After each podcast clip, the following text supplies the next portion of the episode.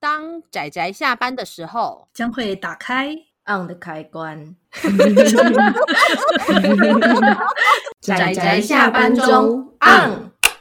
各位听友，大家好，欢迎收听《宅宅下班中》，我是阿直。我是布姑，我是趴趴熊，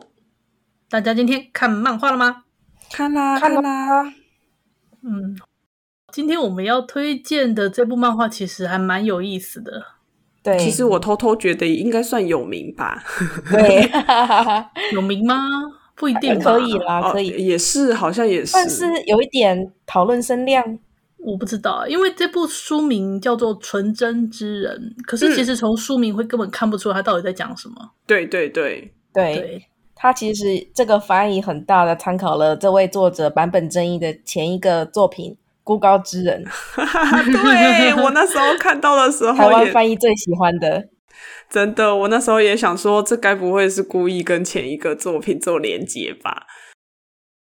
呃，但其实我其实也是在想这件事情，所以我因为看《纯真之人》，发现他在讲的是法国大革命时期的一个那个死刑执死刑执行人，就是俗称刽子手。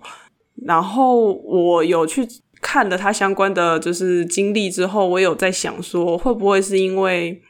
就是他其实是他真的是一个算是一个蛮纯真的人，然后跟被他处决的人都是还蛮多都是无辜的，所以他我在猜他是这个书名 innocent 是不是这个意思？也是有可能，因为我们刚刚我刚刚觉得趴趴熊讲的有点快，因为我们这次这部对这部《纯真之人》，他是以一个主角，就是我们法国大革命当初砍了那个路易十六跟嗯那个玛丽皇后的那位刽子手、夏亨利桑松的他，以他为主角故事。但是其实桑松家族他们本身就是专门做刽子手的家族，而对他是第四代的继承人，这样子。嗯嗯，对，然后特别以挑以他当主是角的这部故事。哦，因为他很有名，他就是在法国大革命的时候，他用那个断头台砍嗯了三千多个头颅，所以他其实是一个就是砍的头颅的数量也是非常惊人的一个，就是一代名人。但是要说的是，其实断头台算是一个非常有良心的刑具了。啊，对，是的，他是一个相对人道。我们提到断头台的时候，都会顺便提它是一个相当人道嗯的是处刑嗯工具，它可以减轻死者的痛苦。对你如果在看这部漫画的时候，你会发现它其实之前有很多次的执行都是刻意要让那个病那个凶手很痛苦，就是让那个行行刑者很痛苦。就是我记得里面有一一段吧，就是刻意要说要让他处以那个那叫什么四分五裂之刑。哦，车裂车裂之刑型车裂哦，我觉得嗯那段那段的描述看的好可怕、哦，因为他就是刻意要让他痛苦的，所以到后来，后来他跟那个我记得是桑松好像跟谁啊去研发出死刑台这个玩意儿，嗯，嗯哼，然后我看到很有趣的地方，就是我们看到很多关于大法国大革命的作品的时候，第一幕都是那个断头台。对，没错，他为了展现出那个时候的残酷氛围嘛，他也不会一口气就让主角出来，一定会像我们看到断头台。这个断头台，我有时候都觉得还蛮有趣的，就是你知道众人瞩目，永远第一个出场，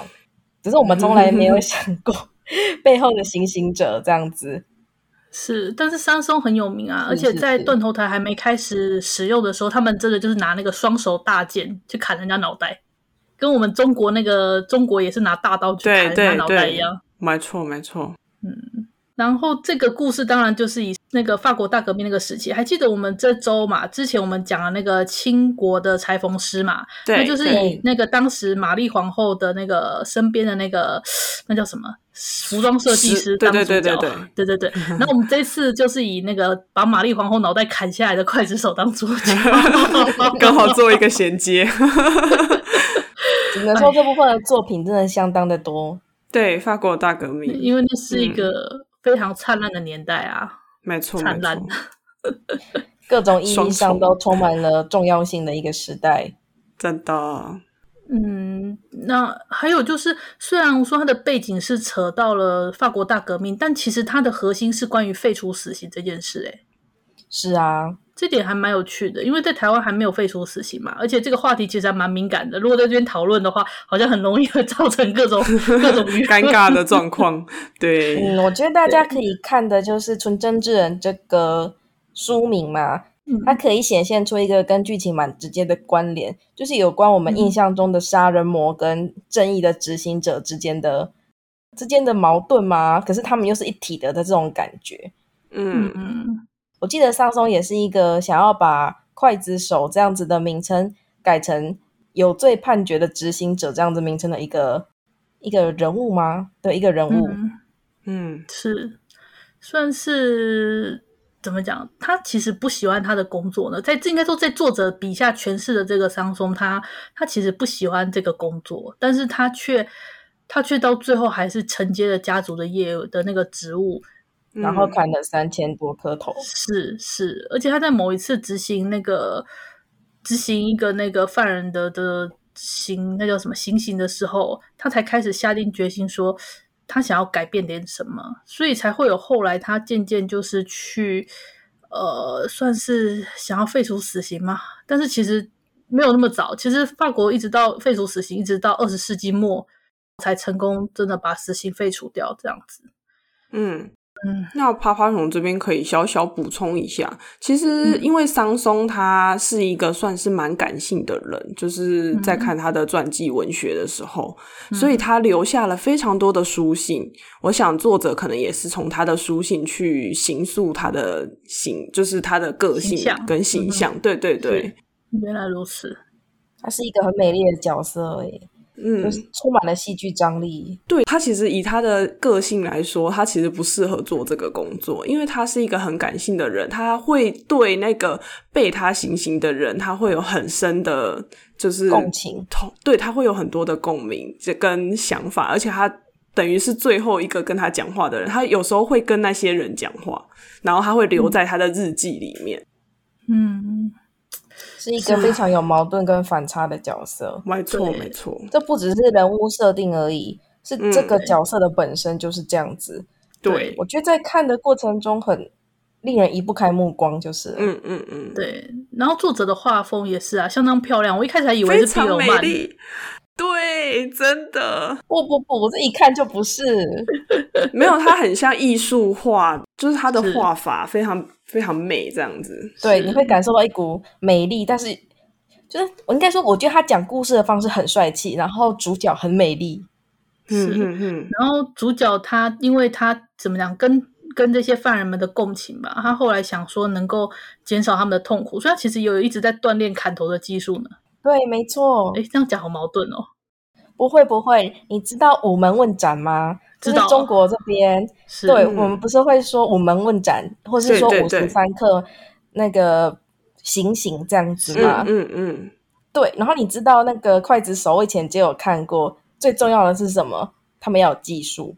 对，一真的刀要真的一刀要让他，就是最好的技术是把他砍断之后还皮留一点点，这样怎么讲，头手不要分离的这种是最完美嗯嗯的状况，但这种很少见。对，因为这样子他的家属还可以把他的头缝起来，然后全尸留个对全尸这样子。对，这是最好的。所以以前中国的刽子手家属还要偷偷塞钱，拜托他就是斩的利落，然后又让他留个全尸，这是要、嗯嗯要哦塞钱给刽子手的红包，嗯嗯，拜而托且刽他子收手。到的钱主要是从官府那边呢、所以他是正式的公务员，或者是说编外没的错公务员。没错对没错，对，所以我们并不是印象中残忍的刽子手这样子去形容那个死刑执行者，残忍也不是他们必须的品质。首先，他们需要有的是技术。是真的如何快如何快速的把对方杀掉，这是很重要的技术。而且这样才是对他们真正的就是怜悯嘛，算是最后的那个对，送他们走上最后一程。是所以断头台的发明很就是重要任何人对任何人都可以快速的把人杀掉。就是它是很残酷的杀人器具，没错。但你可以从这个背后感受到制作者的慈悲心吗？没是错，早点让你解脱。真的。对啊，虽然是一个残酷的象征，但意外的是有慈悲心的人，就是你不能去避开这个人必须被执行死刑，那我们就只能让他死的痛快一点，这样子的对心情。是没有错。嗯不过我个人觉得，在当下他被压上去的时候，然后看着那个刀要下来的时候，心理上大概是无法减轻那个痛苦，肉体上哦可对以，心理上不行。所以其实，在这个以这个桑松为背景的《纯真之人》这个故事，其实很大部分也都是关于山松他从年轻的继承者，然后一点一滴，然后遇到他各种不同的死刑犯，然后慢慢成长，渐渐渐渐的，一直到到后来的故事。所以主要其实法国大革命的背景反而比较少，大部分真的是他的一个心路历程的成长比较多。嗯嗯。这个也是一个传奇人物，我可以提他超帅的妹妹吗？好我啊，只想提他 超帅的妹妹，好啊，就是他有个妹妹也是有也是有接手那个行刑者的工作，不过好像是接王室那边的吧。然后他妹叫什么？也叫玛丽乔瑟夫桑松。那他从小就是那种热爱，应该说作者诠释啊。实际上虽然好像有这个人，但是并没有去详细说他是怎样，我也不是很确定。就只只是说他他十二岁开始就接了家族事业，然后就就是那个凡尔赛区的法院执行人的这个位置，直属执行人的位置，这样也就是俗称的皇家监督啦。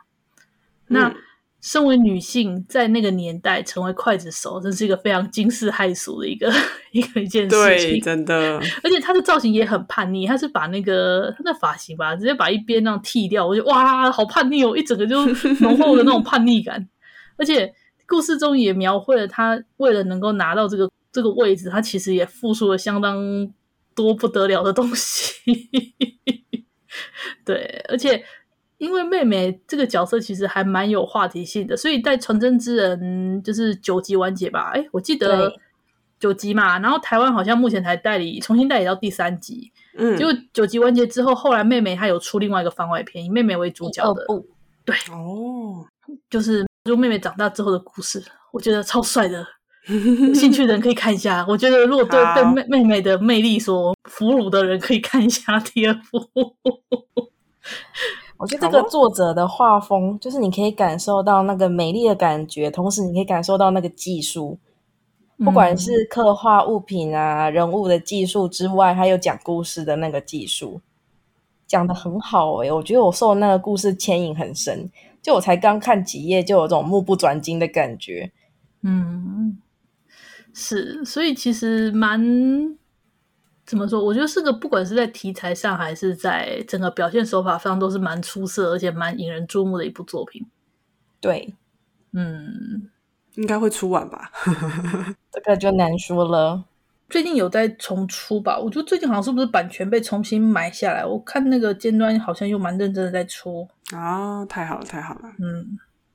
因为之前好像不是尖端，之前是好像也是尖端，我有点忘了，因为我记得他中他之前好像出过第一集还第二集，然后就断了好一阵子，后来最近又开始慢慢又重出到第三集，是尖端没错，是尖端嘛？吼，是的，对啊，我觉得这部作品是一个非常重视矛盾跟反差的作品，不光是这个主角的设定跟职业本身而已，你就可以从那个时代背景去看到他在死刑台上，然后面对底下的群众，就是那个非常嗨、 非常嗨的群众中，他的心情到底是怎么样？因为那个年代是把死刑当娱乐在看啊，对啊，对他们好像都会去对类似观看这样，嗯，结果死刑的执行者本身并没有这种，对，没有这种余裕去想这些事嗯情。嗯嗯，嗯，也是，而且我觉得历史上的所有刽子手嘛，好像也不能说所有，但是这些刽子手基本上都不会以自己是刽子手这点为荣诶、或者是说以自己是不刽子手这点就在那里摇摆，不会，他们都很并没有啊低调，基本上都很低调。而且其实他们是被歧视的职业啦，对，没错，他们是被排挤的，所以基本上都群居或者是家族事业，只有这样子才会有足够的刽子手。他对们啊不怕杀人，但他们不见得喜欢杀人这样子。的是工作，嗯对，所以我们有时候也会看到很多作品嘛，我们讲的是有关后来的小说作品啊，或者艺术加工过的作品，我们会看到很多什么强盗啊、坏人啊，在那里说，就是你再你再怎样，我就杀了你哦之类的情节。可是我们不会看到一个正式背有官府公子的这种刽子手在那里说我是刽子手哦，你你再对我怎样，我就杀了你哦，这种情节完全没有，对，就是他会变成很低调，他就像隐在历史里面的工具人嘛，就是嗯在砍头的过程中，大家都会盯着那个跪在那里的人，但不会去看后面砍头人的脸，你只会看到他的刀，很工具，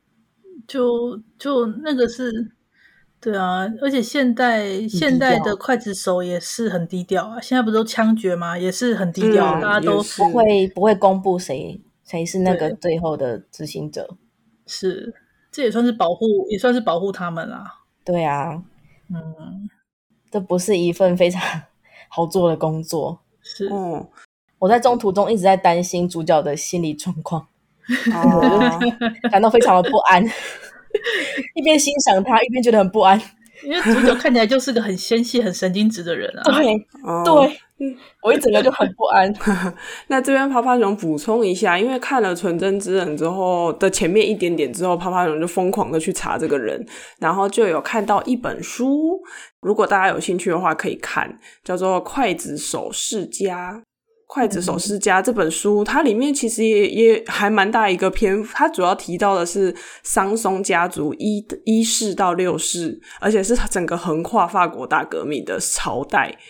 的整个故事，因为他们家族很重要，他们家族都会写日记。就是记录自己的工作，所以是研究法国大革命时期很重要的史料。那它里面也有提到夏尔亨利，他的兴趣其实是在种花跟种树，然后因为妻子是出身菜农之家，所以其实他在妻子的建议下也开始种菜。 所以其实这位大革命时期的刽子手，他有一个称号叫做田园刽子手，然后我们也可以称他叫做作家刽子手，因为他每天晚上都在写日记。所以在那个法国大革命最恐怖的时代中，他的日记是研究这段历史很重要的史料来源。是因为他每天都做记录嘛，我觉得他可能是需对要对对抒发吧，把每天的没一错些没事错情没抒错发出来。嗯，真的非常惊恐。毕竟他的工作是没有办法随便跟人倾诉的啊，而且那个对年代对也对，也也不是什么你可以跟你跟家人讲也很奇怪啊，所以你就只嗯嗯能嗯把它写在文字里面。真的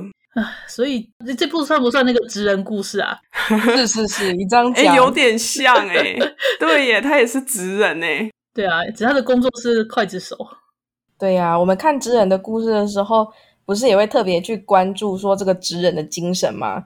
对，因为他们是是专业的，所以就会特别嗯嗯去嗯关注说他们保持着什么样的态度去看待他们的工作，以及工作之外他是如何去呃过他的私下生活啊，这跟工作又有什么关系？这其实很多职人作品会提到的。对，所以我觉得这部算职人作品哦。这样阿紫这样讲，是啊，是职人啊， 真的，这种励志的很很奇怪的励志的职人作品。 但是我也是看了这部作品之后，才发现说这个角色，那样历史上这个人物真的还蛮鼎鼎大名的耶。就是如果你查询嗯嗯嗯刽子手相关的史料的话，全部都在讲必定 他，对大部必分定会提到他。真的真的，这不是头颅数量的问题，他真的不是在历史上占了很重要的一个角色，不论是时间点，还是他断头台的这个设计，还有他本身的真对性格的矛盾点，他是真的传奇人物，真的传奇人物。非常传奇。 所以大家可以去看一看这部作品。我觉得不论是在技术上吗？我觉得技术上作者的说故事技术上完全是非常可取、可圈可点的。然后就是选材，选材跟他的他的画法嘛，我觉得好搭哦！天哪！然后接下来就是这个角色本身，他当然有好好的去考究。哎，天哪！考究这个，我觉得不需要在历史月继续讲了，啊，真的，这是一个共通的优点了。对对是对，是是，对。然后不管是那时候的背景啊，我觉得他应该也是有努力的去观察现在留下来的那些遗迹应该长怎么样子去刻画，然嗯后还有当时的道路啊、行人啊、衣着啊，对，基本上算是一个很用心，在考据方面很用心。当然，我们的眼睛会被主角所吸引，真的 是对，这是重中之重。大家可以看看这个通常不太会被提到的职业——刽子手好，对他们的他们的那个工作内容嘛，对对，然后还有其中会呃，像主角这样纤细的人会感受到什么样的想法，或者是可以看看那个超帅气的妹妹，天生就喜欢解剖东西 的超帅妹妹的故事。也是有这样子的刽子手呢的这种感觉。嗯嗯嗯， 嗯，乐在其中呢，这样。 对， OK，那我们今天对这部《纯真之人》的推荐就差不多到这里喽。好的，那么谢谢大家收听，我们下次再见啦，拜拜拜。拜，再见喽，拜拜。